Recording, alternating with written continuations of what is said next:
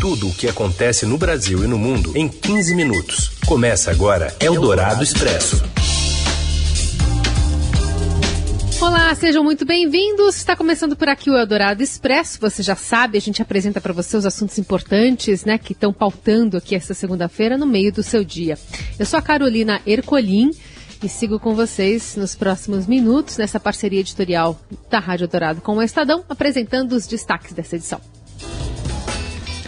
STF suspende pagamentos do chamado orçamento secreto antes da votação da PEC dos precatórios. E em entrevista exclusiva, o presidente da Câmara, Arthur Lira, comenta a decisão. Número de brasileiros fazendo bicos explode durante a pandemia com ganhos de no máximo um salário mínimo. E mais, a abertura das fronteiras norte-americanas para vacinados e a audição ansiosa de músicas. Eldorado Expresso. Tudo o que acontece no Brasil e no mundo em 15 minutos. Decisão da ministra do Supremo Tribunal Federal, Rosa Weber, de suspender pagamentos do orçamento secreto divide o colegiado do Supremo. Ao Estadão, interlocutores dos ministros afirmaram que a decisão tende a ser mantida, porém com um resultado apertado disputado voto a voto. A gente vai até Brasília com o Vinícius Valfré. A decisão da ministra Rosa Weber do Supremo Tribunal Federal de suspender temporariamente os repasses feitos pelo governo de Jair Bolsonaro a parlamentares da base aliada por meio do orçamento secreto tende a gerar um racha entre os ministros da Suprema Corte. Um julgamento no plenário virtual vai revisar a ordem liminar na próxima terça-feira. Interlocutores dos ministros afirmaram que a decisão da ministra tende a ser mantida, porém com resultado apertado, disputado voto a voto, diante de pressões exercidas por parlamentares que se beneficiam da distribuição sigilosa das chamadas emendas do relator geral do orçamento. A chance de pedidos de vista ou de destaque surgirem durante o julgamento é considerada remota, sobretudo por se tratar de uma decisão provisória em um contexto com implicações diretas na dinâmica entre o executivo e o legislativo. Segundo o Estadão apurou, interlocutores do presidente da Câmara, Arthur Lira, têm tentado convencer os ministros do STF de que a decisão de Rosa Weber pode ser correta do ponto de vista da publicidade dos gastos, mas avança sobre prerrogativas do Legislativo e do Executivo. A eventual manutenção do entendimento da ministra afeta o poder de Lira em Brasília. Ele e o governo usam as emendas de relator para reunir maiorias na Câmara. Por isso, o deputado alagoano estaria decidido a reverter o quadro para garantir a influência sobre o plenário, não apenas no segundo turno da PEC dos precatórios, mas na apreciação de futuras matérias. O líder do governo na Câmara, deputado Ricardo Barros, disse estar confiante na aprovação da PEC em segundo turno, apesar da suspensão das emendas de relator. Segundo ele, o governo tem uma base orgânica e a relação não se restringe à distribuição de emendas. Bom, os, pre, a, a, os precatórios nessa PEC é, continua sendo um dos temas que o presidente da Câmara dos Deputados, Arthur Lira, tratou na entrevista exclusiva ao Estadão no Papo com o editor do broadcast político, conduzido pelo Gustavo Porto. Lira garantiu a votação do segundo turno da PEC para terça-feira, amanhã, mesmo com essa ofensiva jurídica no Supremo Tribunal Federal. E quem traz os detalhes dessa conversa para a gente é o próprio editor do broadcast, Gustavo. Tudo bem? Bem-vindo. Apresenta para a gente os pontos que você destaca também nessa entrevista. Tudo bem, Carol. É, obrigado aí pela participação e, enfim, na entrevista que deu, que o Arthur Lira deu exclusiva para a gente, né, para mim e para Anne Vart, é, ele disse que o calendário da PEC, das precatórias, está mantido, que não há razão para alterar e nem haver qualquer interferência do judiciário no legislativo. E é bom lembrar, Carol, que a, que a PEC dos precatórios tem sido alvo aí de uma série de contestações no STF. Né? Primeiro, com questionamento do ritmo de tramitação da, da proposta, né, que permitiu até parlamentares do exterior registrarem seus votos na semana passada, e depois com a suspensão ocorrida aí da liberação do pagamento do, do chamado orçamento secreto, que foi, foi mostrado pelo, pelo Estadão, é, suspender um total de 1 bilhão e 200 milhões de reais para deputados que votaram favoravelmente à pauta do governo. É, Lira se reúne hoje à tarde com o presidente do STF, Luiz Fux, para discutir os temas, mas ele disse que a prioridade da PEC, é, é, além dos precatórios, é garantir o pagamento dos 400 reais mensais previstos no Auxílio Brasil, o programa que substituirá o Bolsa Família. Vamos ouvir o que ele falou, Carol. Eu sempre defendi, políticos sempre que brigou pela responsabilidade fiscal e brigo até hoje. Então, esse ano, se tem esse problema da fome, se tem esse problema econômico, do rebote econômico, financeiro da pandemia, e ele é mundial, inflacionário, energético, de produção, as fábricas sem matéria-prima, nós teríamos que ter enfrentado. Não foi possível, se fez um, uma compensação do alinhamento do teto e que causam essas discussões. O Carol Gustavo, o presidente. Perdão, pode continuar. Não, é, pode completar. O Lira criticou né, a falta de defesa do mercado, além da, da questão da PEC dos precatórios, né? Ele, a gente perguntou para ele sobre a questão é, das reformas estruturantes que estão aí, reforma tributária, reforma, é, a reforma administrativa, a reforma do imposto de renda, que já está no, no Senado. Ele criticou a falta de defesa do mercado, de economistas, de nós da mídia, né? É bom lembrar que o broadcast vem tratando sempre aí sobre essa, essa a não votação das reformas estruturantes, é, falou também que advogados não defendem essas reformas, e sobre a administrativa, a reforma administrativa que está finalizada, ele disse que a proposta já foi amplamente discutida, mas sinalizou que não deve ter caminhar tão cedo no parlamento. É um parlamentar está sofrendo pressão, a mídia não está cobrando, ninguém está se movimentando, todo mundo quer. Mas tem um, um setor ali de 20% organizado, né, de servidores públicos, que todo dia mandam quem vota não, se, não vota, quem não se reelege, você é isso, você é aquilo. Então, não há um, um sentimento de 80% da população na pesquisa que diz que é a favor da reforma administrativa e que eu volto a dizer, não mexeu em nenhum direito adquirido, não mexeu em nenhuma situação previdenciária, porque não precisa mexer. Muito bem, então fazendo um panorama, na verdade, dos desafios da Câmara, né, sobre a sua liderança, essa entrevista, nessa entrevista que o Arthur Lira, presidente da, da casa, deu aqui ao Papo com o Editor do Gustavo Porto. Obrigada, viu, Gustavo? Obrigado, até a próxima. Eldorado Expresso. Fim de semana foi de luto para milhões de fãs da cantora e compositora Marília Mendonça, uma das mais populares e respeitadas artistas do chamado feminejo, que morreu na tarde de sexta, aos 26 anos, em um acidente aéreo. O avião de pequeno porte, um King Air, no qual Marília viajava com outras quatro pessoas, caiu perto de uma cachoeira no município de Caratinga após bater um, num cabo de distribuição de energia. As causas do acidente ainda estão sob investigação, inclusive com parte da fuzilagem indo para o Rio de Janeiro para se aprofundar para um laudo mais para frente que vai ser divulgado com as conclusões. Marília morreu com o título de maior fenômeno recente da música brasileira e deixa um filho de dois anos. 40 milhões de pessoas é, a seguiam no Instagram e o seu canal no YouTube conta com 40, aliás, com 14 bilhões de acessos. Após a sua morte, ela ultrapassou as divas Taylor Swift e Adele como a cantora mais ouvida em streaming no mundo. E apesar de jovem, era uma veterana da música sertaneja, compondo desde os 12 anos músicas que seriam sucesso nas vozes de outros artistas e quase sempre homens. Marília produziu literalmente até o fim. Na manhã do acidente, lançou com as amigas Maiara e Maraísa a canção Fã Clube, parte do projeto Novo Patroas. Eldorado Expresso. Número de brasileiros sem carteira assinada só fazendo bicos e com ganho mensal de até um salário mínimo aumenta em 2 milhões desde 2019 e hoje já representa 55% dos que atuam por conta própria. Os detalhes com a Márcia de Chiara. Olá, Carol. O trabalho por conta própria, o popular bico, está avançando com a economia fraca e o desemprego em níveis elevados.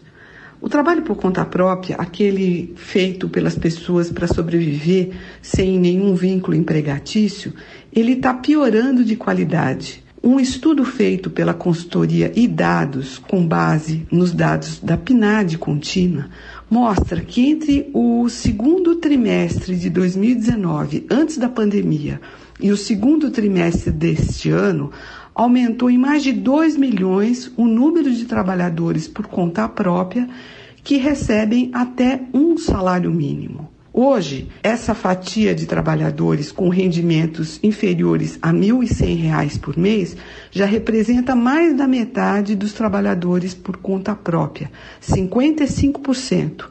E dois anos atrás era 48%. Segundo Ana Teresa Pires, que é a pesquisadora responsável pelo estudo, tem mais gente se sujeitando a trabalhar por conta própria, mesmo aqueles que já estavam nessa condição.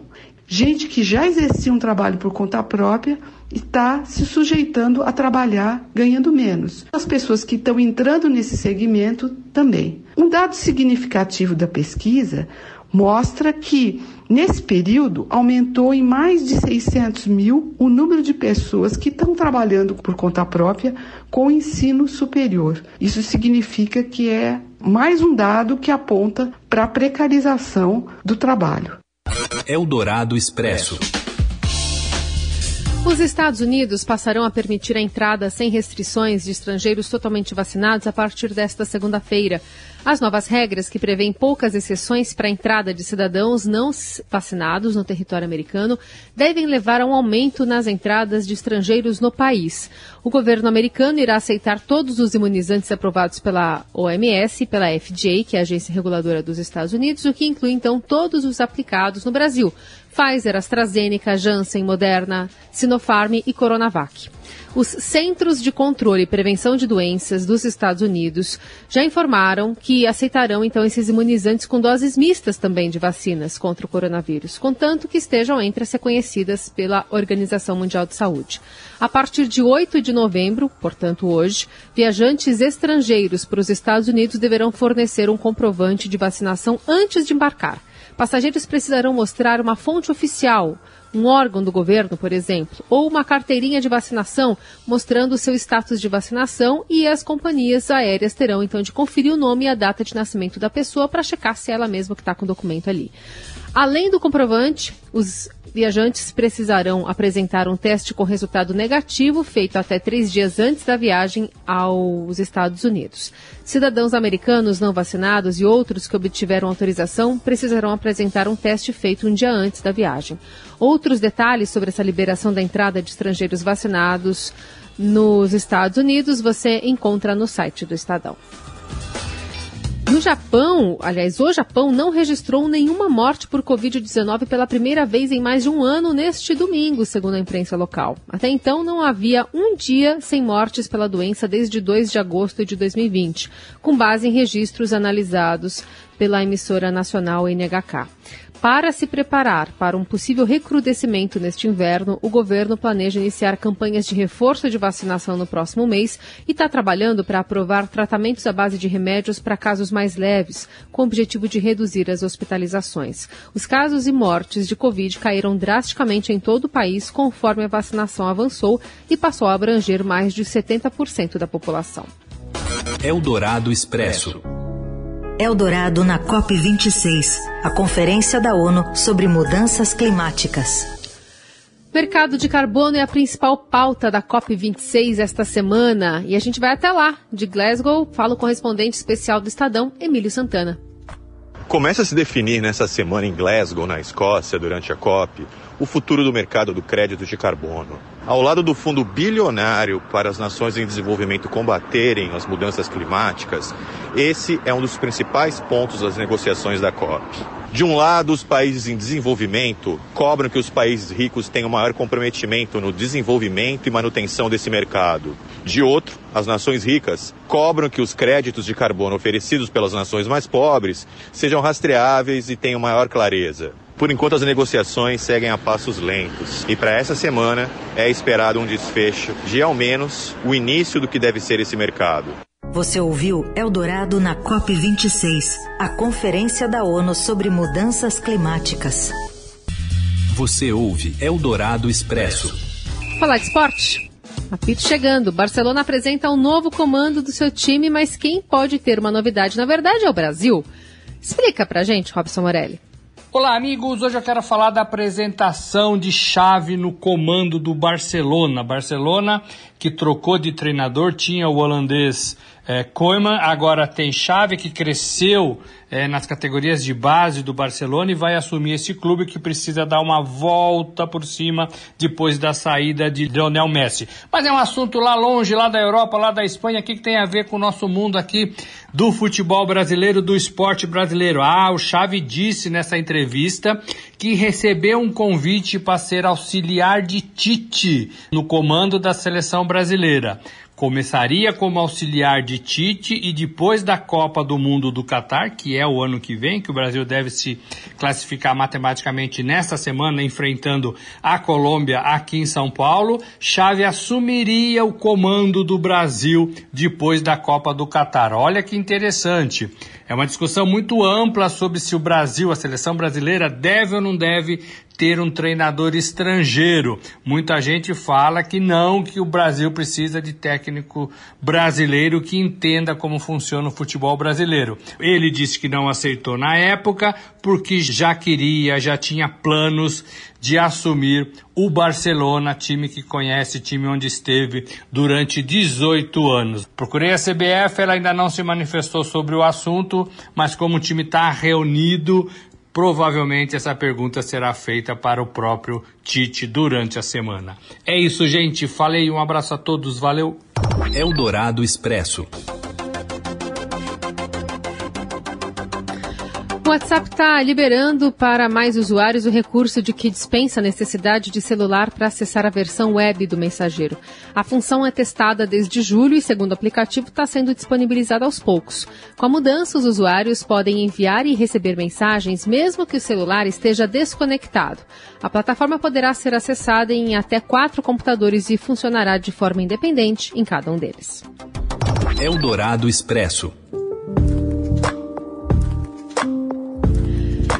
A nova geração que consome música tem uma audição ansiosa, o que tem feito canções ficarem menores, mais objetivas. Segundo artistas, produtores das próprias plataformas, jovens não ouvem músicas com mais de dois minutos e meio de duração até o fim. Credo. O Júlio Maria conta como esse comportamento tem definido parâmetros do que seria um novo sucesso. Hoje eu quero falar sobre um comportamento auditivo, uma forma de ouvir música que já está sendo chamada pelos especialistas de audição ansiosa. O que, que é isso? Os jovens que já estão crescendo ouvindo música no streaming têm um hábito completamente diferente daqueles que cresceram ouvindo música em outras mídias, como LPs, CDs, né?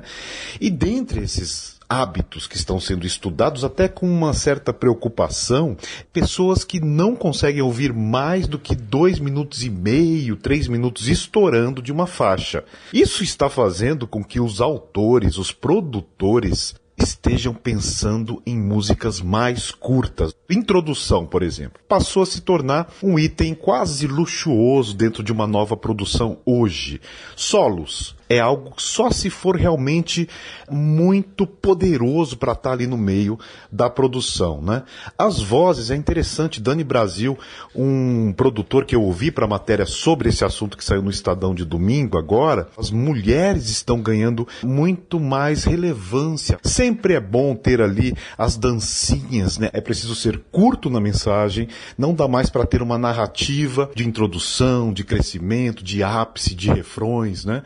Muitas coisas interessantes, daria aqui um assunto longo, mas eu fico por aqui com essa novidade que está aí no Estadão, na matéria que a gente fez. Um abraço para todo mundo, boa semana. Demais, vale a leitura dessa reportagem do Júlio Maria sobre essas músicas e muitas também, né, são cada vez menores até para entrar em aplicativos como o TikTok, que geram aquelas dancinhas que a gente está acostumado a ver nas redes sociais. Amanhã a gente volta com mais edição do Eldorado Expresso. Até lá! Você ouviu Eldorado Expresso tudo o que acontece no Brasil e no mundo em 15 minutos.